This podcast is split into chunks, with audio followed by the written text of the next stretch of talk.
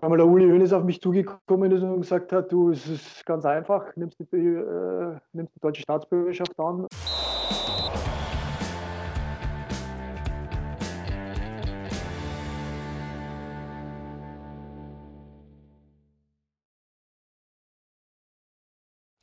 Herzlich willkommen zu einer neuen Episode unseres Fußball-Podcasts. Sie sehen es, Corona-bedingt unter besonderen Umständen. Zum ersten Mal darf ich meinen Partner nicht physisch begrüßen, sondern über Skype, also via Telekommunikation.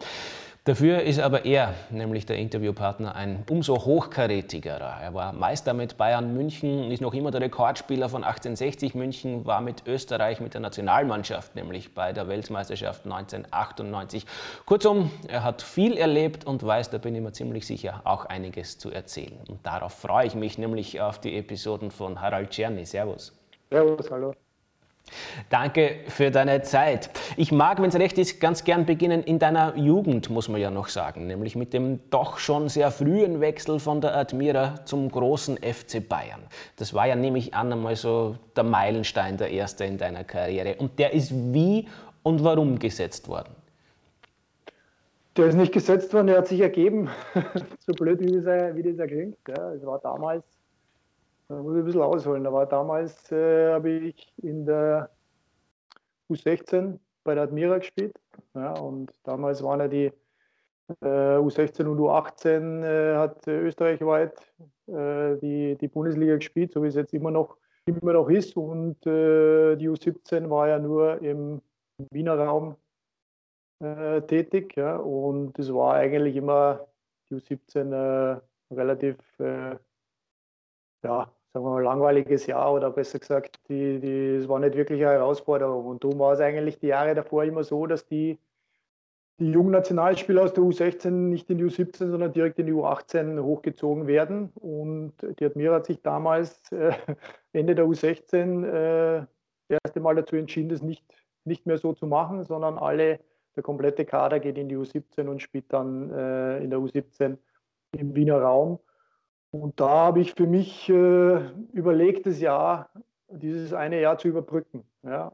Und äh, habe dann überlegt, was, was da möglich war, aber auch, auch überlegt, ob ich damals, weil ich einen sehr guten Freund bei der Austria gehabt habe, äh, zur Austria wechsle. Und habe da überlegt einfach, wie ich, wie ich dieses eine Jahr, ich wollte eigentlich nur das eine Jahr überbrücken.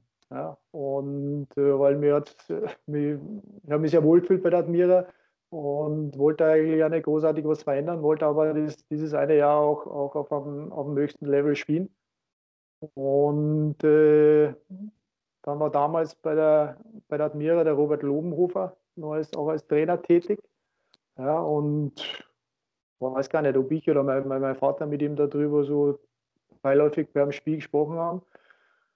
Und er hat gesagt, äh, du pass auf, ich hätte da äh, eine, eine Bekannte in der Geschäftsstelle bei Bayern, wir könnten auch mal nachfragen, ob, ob man da Probetraining machen kann. Da habe ich gesagt, ja, frage mal nach, wäre super, aber aber nichts, ehrlich gesagt, nichts versprochen davon.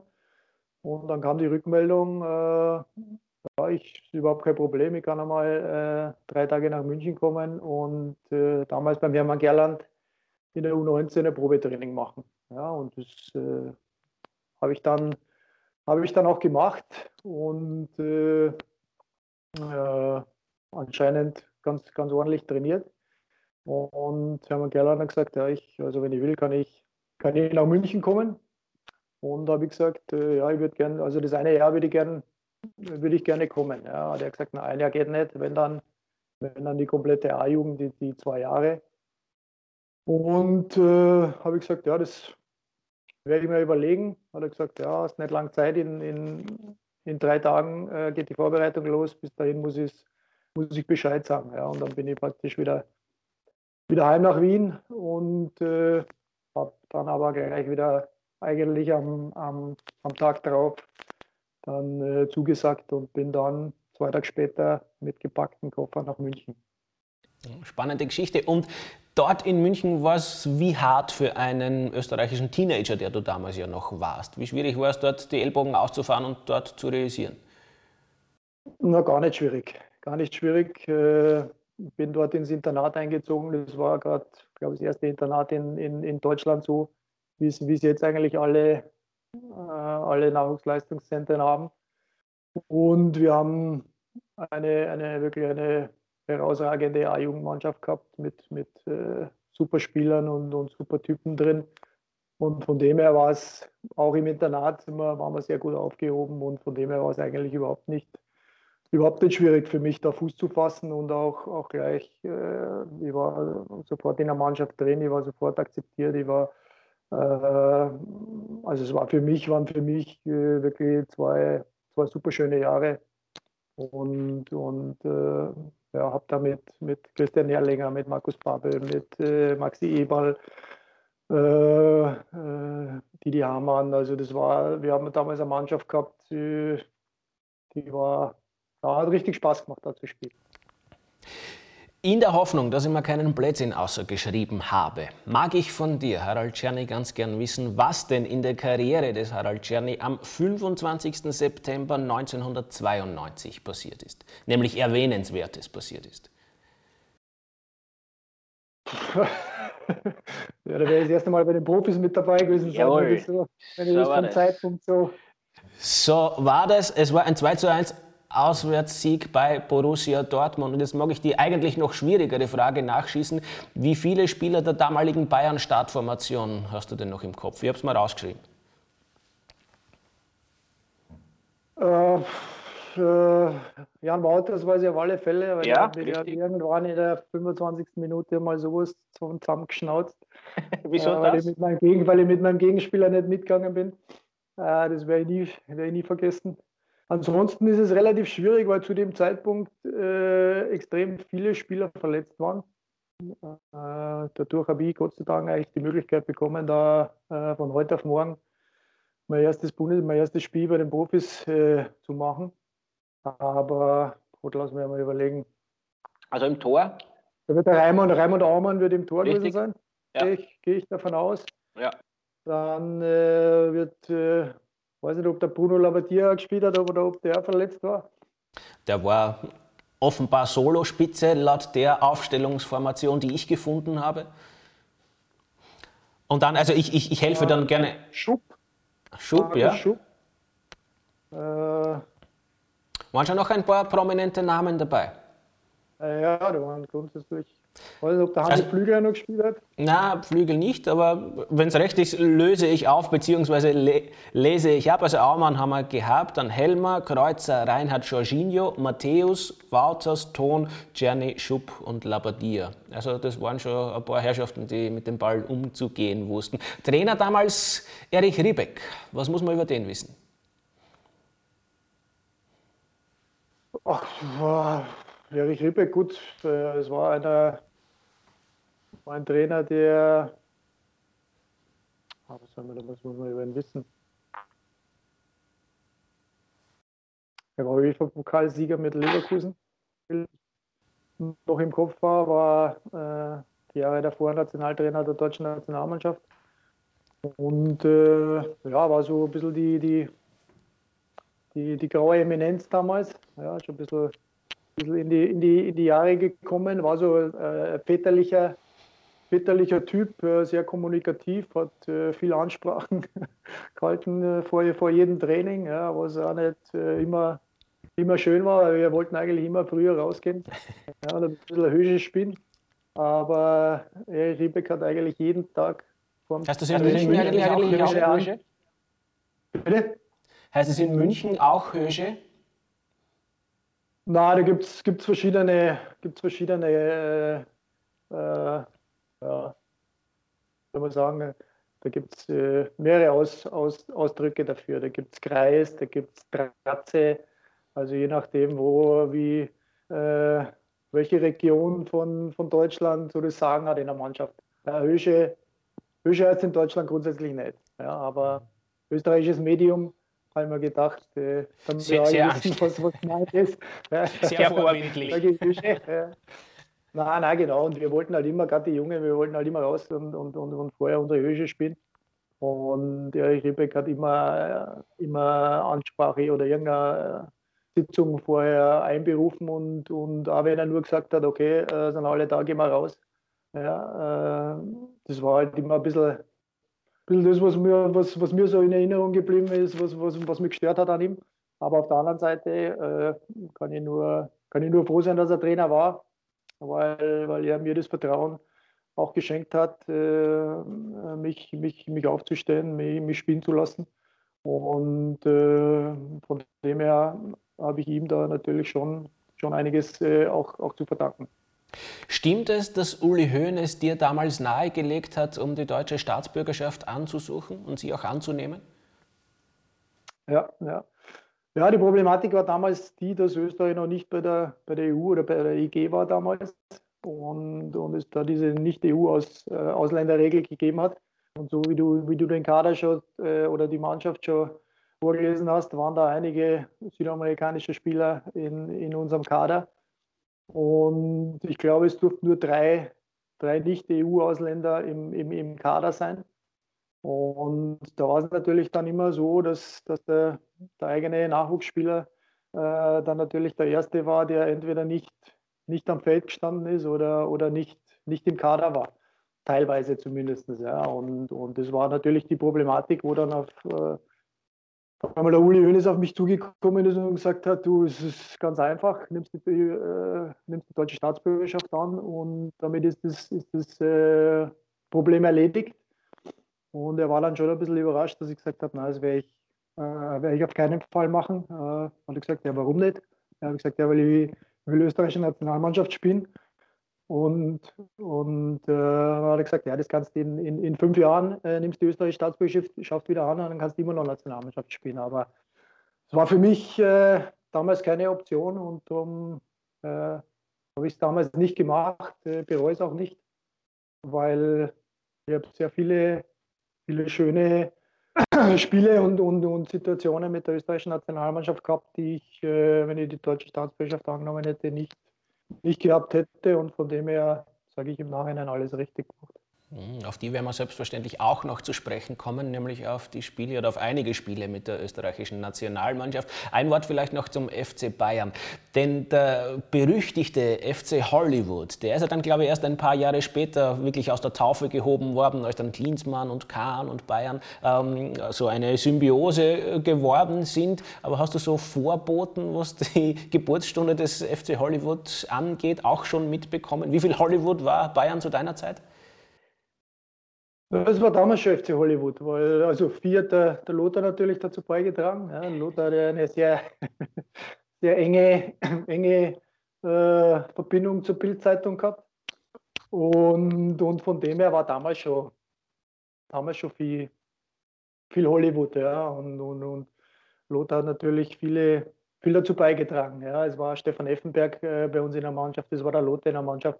Also es war schon, äh, es waren zwei die auch außerhalb vom Platz für viel Schlagzeilen gesorgt haben.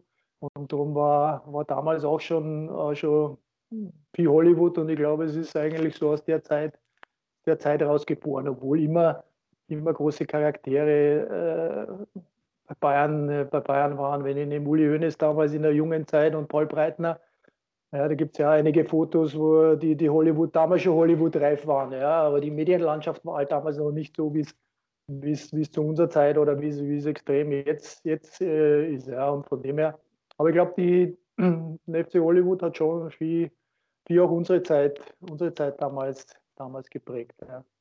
Welchen Anteil misst du dir denn selbst am Meistertitel des FC Bayern 1994 bei? Sehr wenig. Sehr wenig, weil, was ich so in Erinnerung habe, habe ich zwei, zwei Einsätze gehabt im, in, der, in der Hinrunde im Herbst für den, für den FC Bayern und bin ja dann im, im, im, im Jänner äh, wieder zurück zu Admira gewechselt und habe den Meistertitel eigentlich nur aus der Ferne äh, leider, leider miterlebt. Also da muss ich sagen leider, weil kurz nachdem ich weggegangen bin, ist, ist äh, Franz Beckenbauer Trainer geworden. Und das wäre schon was, was ich, äh, was ich gern mitgenommen hätte und, und die Meisterschale wirklich so aktiv äh, auch in die Höhe zu recken, wäre wär sicher auch ein Erlebnis äh, geworden. Drum habt ihr mir den, den Meistertitel eigentlich gar nicht an. Ich erwähne ihn eigentlich von mir aus selber auch, auch gar nicht, weil ich war nicht wirklich dabei, sagen wir so. Ich, war, ich gehörte zu dem Kader, habe, wie gesagt, zwei, zwei Einsätze gehabt, aber da glaube ich, ist der Anteil äh, an den Meistertitel sehr gering. Okay, ich tue es trotzdem und nenne dich trotzdem Meister mit dem FC Bayern. Es ging also dann zur Admira und von dort weiter nach Tirol, nach Innsbruck konkret und dort in eine Mannschaft, die eigentlich auch gespickt war mit Stars. Also da war ein Stöger, ein Czerny natürlich, ein Danek, ein Sané, das sind jetzt nur so, die mir auf die Schnelle einfallen. Und trotzdem hat es für einen Top-Platz nicht gereicht. Woran hat es denn gehapert damals in Innsbruck? Ja, ich glaube, es war eine Kombination. Äh, so wie du schon gesagt hast, es waren extrem viele neue Spieler. Ja, es waren sehr, sehr gute Spieler. Wir haben, denke ich, schon mit Abstand die qualitativ die beste Mannschaft gehabt in Österreich von den Einzelspielern. Aber man sieht es ja jetzt auch immer wieder an, an, an Mannschaften, wenn, äh, wenn da ein großer Umbruch ist, wenn, wenn viele neue Spieler dazukommen, dauert es natürlich auch seine Zeit. Ja. Und die die hatten wir aber damals auch schon, schon nicht oder die wurde uns nicht, wurde uns nicht wirklich gegeben. Ja, zusätzlich ist ja da die, die Geschichte äh, dann auch gekommen, dass, der, also unser Präsident, der nach, ich glaube, drei oder vier Monaten nach Saisonstart äh, eingesperrt worden ist. Also es war auch im Umfeld äh, sehr, sehr viel Unruhe. Ja, und, und ich glaube, diese, diese Kombination war es einfach, äh, dass es nicht wirklich funktioniert hat. Trainer damals Hans Krankel. Wie hast du ihn erlebt? So wie er ist, ja, so habe ich, ihn, äh, so hab ich ihn auch erlebt. Ja. Und äh, ja, ein, ein, ein, sehr emotionaler, äh, im, im, positiven Sinne äh, Fußballverrückter, ja, der, der, der Fußball, Fußball gelebt hat, immer, immer, ein, ja, immer ein, äh, einen Schmäh auf den, auf, auf den Lippen gehabt hat. Und aber auch er hat es nicht, äh, nicht geschafft, äh, da äh, ja, das Ruder rumzureißen und, und irgendwie äh, die Mannschaft so, so zusammenzustellen oder zu formen, dass wir, dass wir erfolgreich sind.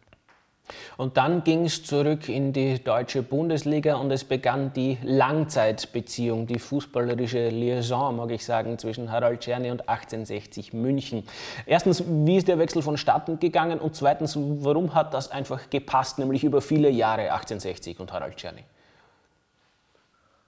Zustande gekommen ist es, dass wir in, in, äh, im FC Tirol in, beim ersten FC Köln UI Cup gespielt haben haben da 3-0 gewonnen und ich habe alle drei Tore geschossen.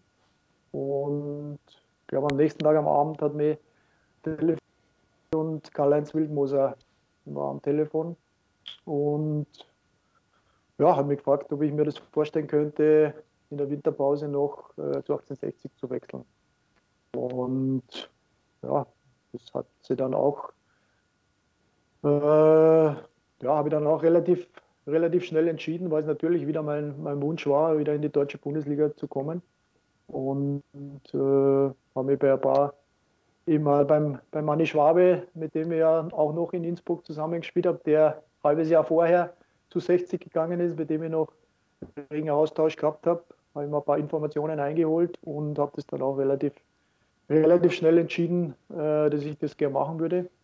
Und ja, auch im Nachhinein wieder denke ich, war es die, die richtige Entscheidung. Warum das jetzt genau äh, so lange so gut funktioniert hat, äh, weiß ich auch nicht. Ja. Aber, aber ich bin froh, dass es so war, weil es war eine, eine prägende, sehr schöne, äh, lange Zeit, weil wir doch über, über einen sehr, sehr langen Zeitraum äh, sehr erfolgreich waren. Ja. Wir waren, glaube ich, in den, in den äh, acht Jahren, die wir Bundesliga gespielt haben, äh, waren wir, ich glaube, sechsmal im, im, im UEFA-Pokal und, und einmal haben wir äh, Champions League-Qualifikation gespielt.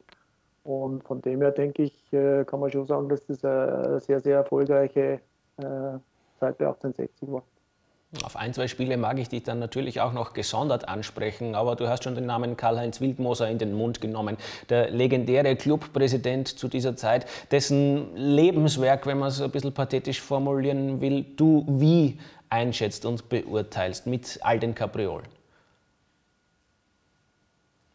Ja, schätze ich so ein, dass er einfach, äh, das war sein Leben, ja, er hat, oder er hat zwei Leben gehabt, ja, er hat seine, er war Gastronom durch und durch, ja, und äh, das war das eine Leben und das andere Leben war, war 1860, ja, und er war, da äh, der Patriarch, ja, also er war da äh, eigentlich der, der Alleinentscheider vorstellen kann. Ja, und die Kombination äh, Werner Lorand, äh, Karl-Heinz Wildmoser war sicher, sicher ganz, ganz eigene, aber sie hat, sie hat funktioniert. Ja, und diese zwei Personen haben, haben den Verein geleitet. Ja, der, eine, der eine sportlich und, und der andere hat, hat alle anderen Funktionen äh, mehr oder weniger übernommen und hat in allen Bereichen dann das letzte Wort gehabt. Ja, und, und es hat bis zu einem gewissen Zeitpunkt äh, wo ich denke, dass, dass beide ein bisschen, bisschen äh, den Größenwahn bekommen haben, äh, hat es sehr, sehr gut funktioniert. Also die eine Achse war Lorand und Wildmoser. Eine andere Achse, die auch Lorand beinhaltet, war sicher auch jene zwischen Lorand und seinem Co-Trainer Peter Packult. Jetzt sind wir wieder beim Österreich-Bezug. Die hat wie gut funktioniert und von wem von diesen beiden hast du mehr mitnehmen können, mehr profitiert? Oder kann man die beiden überhaupt trennen zu dieser Zeit?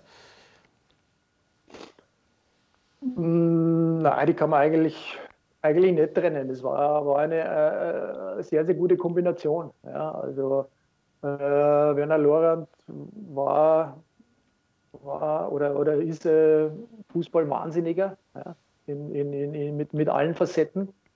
Und Peter Packult war, war dann so ein bisschen der Gegenpol. Ja, der Peter war eigentlich noch äh, äh, Spieler. Ja? Also für, äh, ich glaube, er hat sich selber auch noch nicht so, nicht so als, als, als Trainer gesehen in der, in der Zeit. Das war gerade so eine Übergangsphase und das war extrem wichtig, weil er war so ein bisschen dieses, dieses Bindeglied ja, zwischen, zwischen Trainer und, und, und Mannschaft. Er war immer, immer gern äh, bei uns mit dabei und, und wer Peter kennt, ja, also, äh, war immer, war immer für die, für die, für die lustigen Momente äh, zuständig und hat immer einen Spaß reingebracht. Und das war immer so ein bisschen, ein bisschen der Gegenpol zum, zum, zum Werner Lorand. Und, und sie haben sich sehr gut verstanden. Und, äh, und von dem her, denke ich, hat das, hat das äh, sehr, sehr gut funktioniert.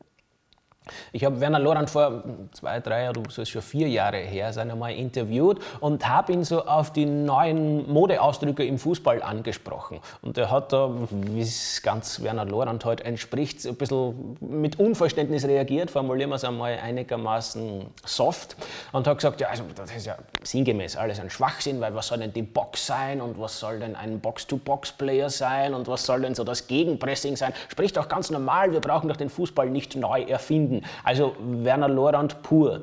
Kannst du seiner These was abgewinnen? Also sagen diese Modebegriffe tatsächlich nichts aus? Oder bedienst du dich dieser Modebegriffe, wenn es Modebegriffe überhaupt sind, als jemand, der sich dem Nachwuchsfußball aktuell verschrieben hat, sehr wohl? Ja gut, ein bisschen mit der Zeit muss man, muss man schon gehen. Also das ist, äh, auch der Fußball hat sich entwickelt, ja, und, und von dem her, von dem her muss man da, muss man da auch einen, äh, einen gewissen äh, Schritt da mitgehen wo man alles mitgehen muss, äh, lasse ich jetzt auch dahin, dahingestellt, aber, aber grundsätzlich, grundsätzlich hat sich der Fußball schon extrem, extrem entwickelt seit der, seit der Zeit Werner Lorand. Ja, und von dem her, von dem her mh, mm, mich wundert es nicht, dass er da nicht mitgeht, weil er ist damals schon nicht mitgegangen. Ja, weil seine Taktik war damals Zweikampf.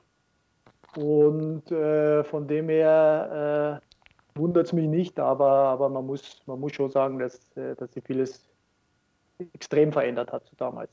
Okay, dann also zurück zu deiner Zeit bei 1860 und zu einer Saison, die, glaube ich, schon als historisch in die Vereinsgeschichte eingegangen ist. Und zwar aus vor allem einem speziellen Grund. Die, das darf ich ja verraten, deine persönliche Bilanz gegen Bayern München ist jetzt nicht die allerpositivste, aber es, aber es gab die Saison 1999-2000.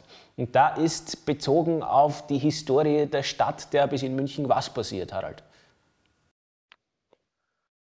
Ich glaube, dass Bayern äh, beide Spiele nicht gewonnen hat. Ja. Das eine haben wir unentschieden gespielt und das andere haben wir gewonnen. Ja, und sind in dem Jahr auch äh, Vierter geworden.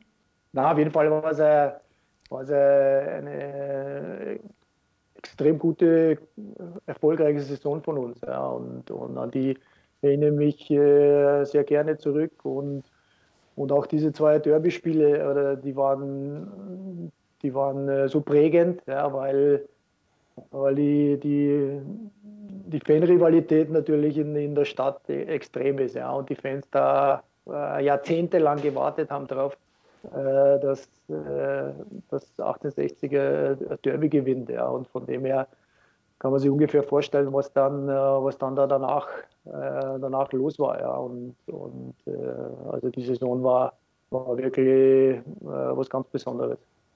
Einmal mag ich mir dann doch erlauben, in deinen Wunden zu wühlen und dich auf ein Spiel oder auf zwei Spiele eigentlich anzusprechen, auf die ich auch Werner Lorand damals angesprochen habe. Seine Antwort war, kann ich mich nicht mehr erinnern, interessiert mich nicht mehr. Äh, die Rede ist von der UEFA Cup Saison 97.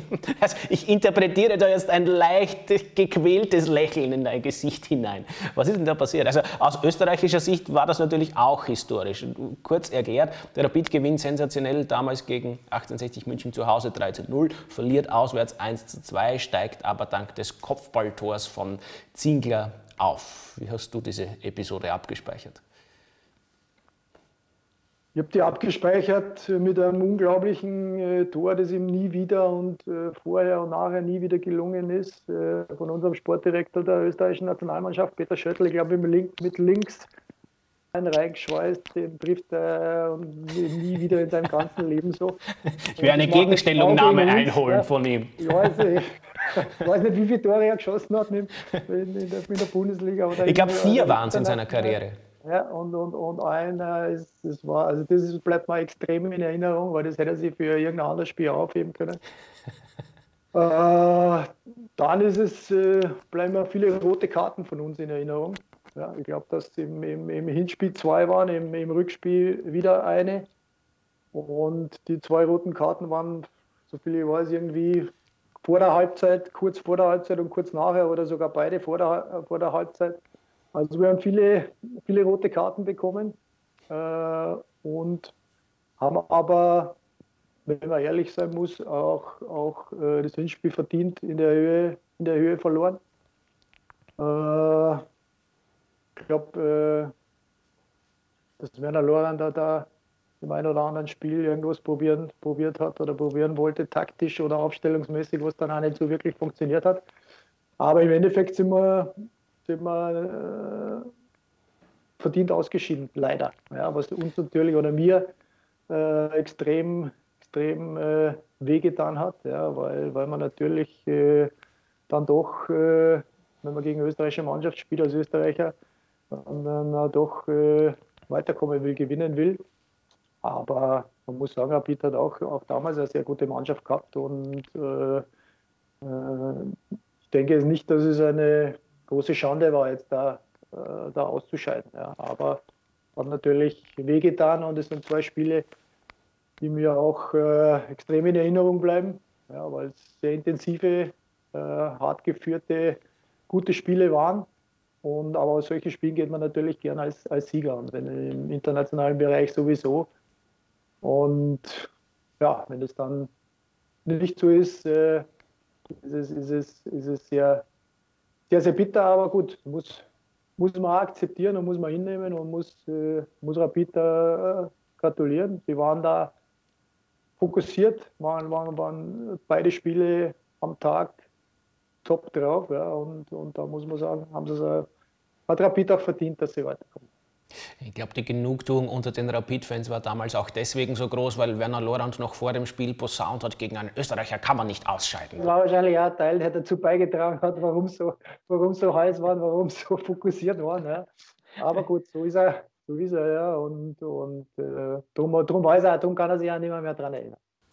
Wahrscheinlich. Okay, ich mag noch in ein paar Stationen durch deine äh, Nationalteamkarriere streifen sozusagen. Denn wenn ich jetzt wieder richtig recherchiert habe, dann hat Harald Czerny am gleichen Tag sein Nationalteamdebüt gegeben, an dem Herbert Prohaska sein Debüt als Teamchef gegeben hat, nämlich 1993 beim 2 1 gegen Griechenland.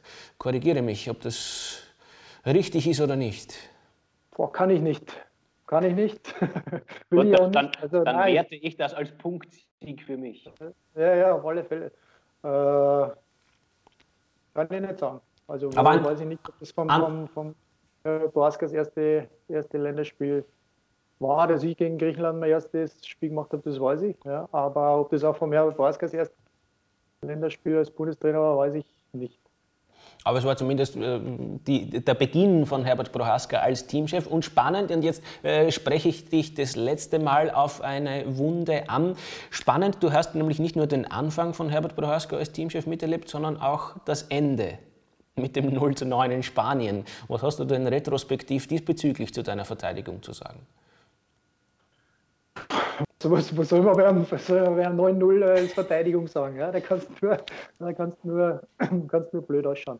Nein, man kann gar nichts äh, zur Verteidigung sagen. Ja? Zur Verteidigung, äh, man braucht sich nicht verteidigen, weil da hört sich alles, äh, alles blöd an, wenn man sich da verteidigen will. Ja? Es war ein, ein rabenschwarzer Tag, ja, wo bei uns wenig bis nichts gelungen ist, was aber auch an einem, an einem unglaublich starken Gegner äh, oder mit einem, mit einem unglaublich starken Gegner zu tun gehabt hat. Weil, weil bei Spanien hat, hat alles funktioniert. Ja, und, und die haben äh, damals zu der Zeit auch eine, eine Top-Mannschaft gehabt und die haben uns, haben uns überfahren und es waren, glaube ich, die ersten vier Schüsse waren, waren vier Tore. Dann halt der Arnold Wettel, glaube ich, noch ein, ein Wolle ins, ins eigene Kreuzeck geschweißt, das weiß ich auch noch. Und was ich nie vergessen werde, natürlich die Halbzeitinterview von Toni Pfeffer in, der, in, der, in den Katakomben. Da bin ich direkt, direkt hinter ihm in die Kabine reingegangen und, und das war das legendärste äh, Interview, das ich jemals, äh, jemals gehört habe. Und er hat recht behalten mit seiner Prognose. Ich darf nur kurz erklären. Er hat recht behalten, aber die Prognose war aber auch nicht wirklich schwierig, muss man sagen. ich darf vielleicht nur ganz kurz erklären, für den Fall, dass nicht alle wissen, wovon wir sprechen. Er ist beim Stand von 0 zu 5 gefragt worden, was denn so noch alles drinnen ist. Und seine, wie gesagt, kultverdächtige Antwort war, naja, hoch werden wir es nicht mehr gewinnen. Die Prognose ist definitiv eingetroffen. Aber davor gab es ja viele, viele schöne Momente in der Nationalteamkarriere des Harald Czerny. Unter anderem natürlich die erfolgreiche Qualifikation für die Weltmeisterschaft 1998 mit einer sehr starken österreichischen Nationalmannschaft, wieder gespickt mit Stars von Herzog und Polster abwärts bis hin zu Konsul und wie sie alle geheißen haben. Und dann, Harald, ist so in der Geschichtsschreibung das Bild durchgesickert, also wir haben uns bei der Endrunde dann in äh, Frankreich unter dem Wert verkauft. Siehst du das auch so? Sehe ich, sehe ich auch so. Zumindest haben wir diesen, diesen Schwung, diese, ja, diesen Lauf, diese Qualität, die wir auch als Mannschaft äh, in der Qualifikation am, am, am, Platz gebracht haben, haben wir dann in der, in der Endrunde nicht, nicht hinbekommen. Ja, warum, warum auch immer. Es waren äh, natürlich ist eine, eine WM-Endrunde äh, andere Herausforderung als, als, als eine Qualifikation. Ja, das muss man auch sagen. Und, und wenn man sich als Österreich für, für Weltmeisterschaft qualifiziert, ist das eigentlich so, wie wenn, äh, wenn, wenn, Deutschland ins Finale kommt. Ja. Also das ist schon, äh, schon auch, auch diese, diese Leistung sehr hoch, sehr hoch anzurechnen, glaube ich. Aber natürlich hätten wir uns äh, in der Endrunde dann mehr erhofft, sagen wir so. Ja, aber ja, wir haben es wir dann nicht, nicht, nicht hundertprozentig auf den Platz bekommen. Wer war denn über deine gesamte Karriere gesehen der beste Trainer, egal auf Clubebene oder auf Nationalteamebene, mit dem du es zu tun gehabt hast? Gut, der beste Trainer, ich, ich, ich sage immer, immer so, von dem ich jetzt dann auch als, als, als Jugendtrainer viel, viel mitnehmen konnte und wollte, war sicher Herbert Boraska weil er es auch, auch geschafft hat, ähnlich so wie, so wie, äh, wie Hansi Flick jetzt, ja, diese, diese äh, menschliche Komponente und persönliche Komponente mit, mit der fußballerischen Qualität und der fußballerischen Komponente, Komponente zu verbinden. Ja. Also es war immer, immer äh, extrem schöne Zeit bei der Nationalmannschaft und er hat es auch geschafft, immer wieder die Mannschaft äh, so zu erreichen, äh, dass alle an einem Strang ziehen. Ja, und, und trotzdem war er ja auch immer, ja, oder ist er immer noch, ja, ein, äh, menschlich, menschlich äh, top. Ja, und da habe ich ihn menschlich äh, sehr geschätzt.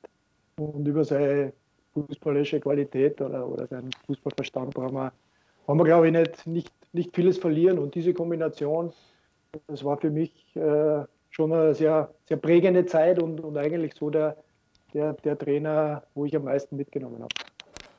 Warum, und damit mag ich schon zum Abschluss kommen, war es denn oder ist es denn für dich kein Thema, im Profitrainergeschäft Fuß zu fassen? Oder kommt es noch oder war es vielleicht eh Thema, hat sich heute halt nur nicht ergeben? Äh, na, eigentlich, äh, lustigerweise war es, war es nie ein Thema für mich. Ja, ich habe äh, damals, wo ich, wo ich meine Karriere beendet habe, äh, wollte mich Stefan Reuter im, im, im Verein bei 1860 behalten oder mit einbeziehen und, und äh, haben mich gefragt, was ich mir vorstellen könnte oder was ich gerne machen würde. Und ich habe damals mich entschieden, da im, im, im Nachwuchsbereich anzufangen und habe aber auch äh, dann äh, die Trainerscheine äh, so gemacht, dass ich, das, dass ich den, den Jugendbereich trainieren kann. Und habe aber nie oder habe für mich eigentlich relativ früh, schon äh, entschieden, dass ich äh, nicht als Trainer im, im, im, Profibereich arbeiten möchte oder, oder werde. Ja, warum? Begründung kann ich eigentlich selber auch nicht, nicht, nicht wirklich treffen. Das ist ein Gefühl, das ist ein, äh, so ein bisschen so, so eine Einschätzung von mir selber. Mir macht der Jugendbereich äh, oder hat der Jugendbereich äh, zehn Jahre, äh, wo ich da tätig war, extrem viel, viel Spaß gemacht. Aber mir hat nie, mir hat es nie so richtig äh, gereizt, als, als Trainer im, im, im Erwachsenenbereich zu arbeiten. Ich wollte immer Spieler weiterentwickeln mit, mit jungen Talenten, arbeiten, auch im, im, im Scouting äh, äh, junge Talente entdecken und weiterentwickeln. Das war das, was mir, oder das ist immer noch das, was mir auch, auch äh, extrem viel, viel Spaß macht. Ja, speziell diese, diese Scouting-Geschichten oder die, die Scouting-Arbeit, ja, äh, rausfiltern zu sehen ja, oder zu erkennen, ja, die Potenziale von Spielern zu erkennen ja, und, und schauen dann im, im, im Nachgang, wie, wie, wie weit die, die Jungs dann auch wirklich schaffen. Das ist das, äh, was mir extrem viel Spaß macht. Und äh, ja, es hat sich nie so für mich die, die Frage gestellt, äh, in, im, im, Trainerbereich in, in, oder in, als Trainer im Erwachsenenbereich oder im Profibereich zu arbeiten. Also für heute bedanke ich mich wirklich sehr für deine viele Zeit und für die spannenden Anekdoten aus deiner sehr bewegten Karriere. Und bei Ihnen bedanke ich mich fürs Zuschauen, auch wenn es Corona-bedingt ein bisschen ungewohnt war. Das war es für mich auch. Hoffentlich laufe ich dem Harald Czerny demnächst auch wieder mal physisch über den Weg. Würde mich freuen. Alles Liebe. Danke, liebe Grüße nach München. Ciao.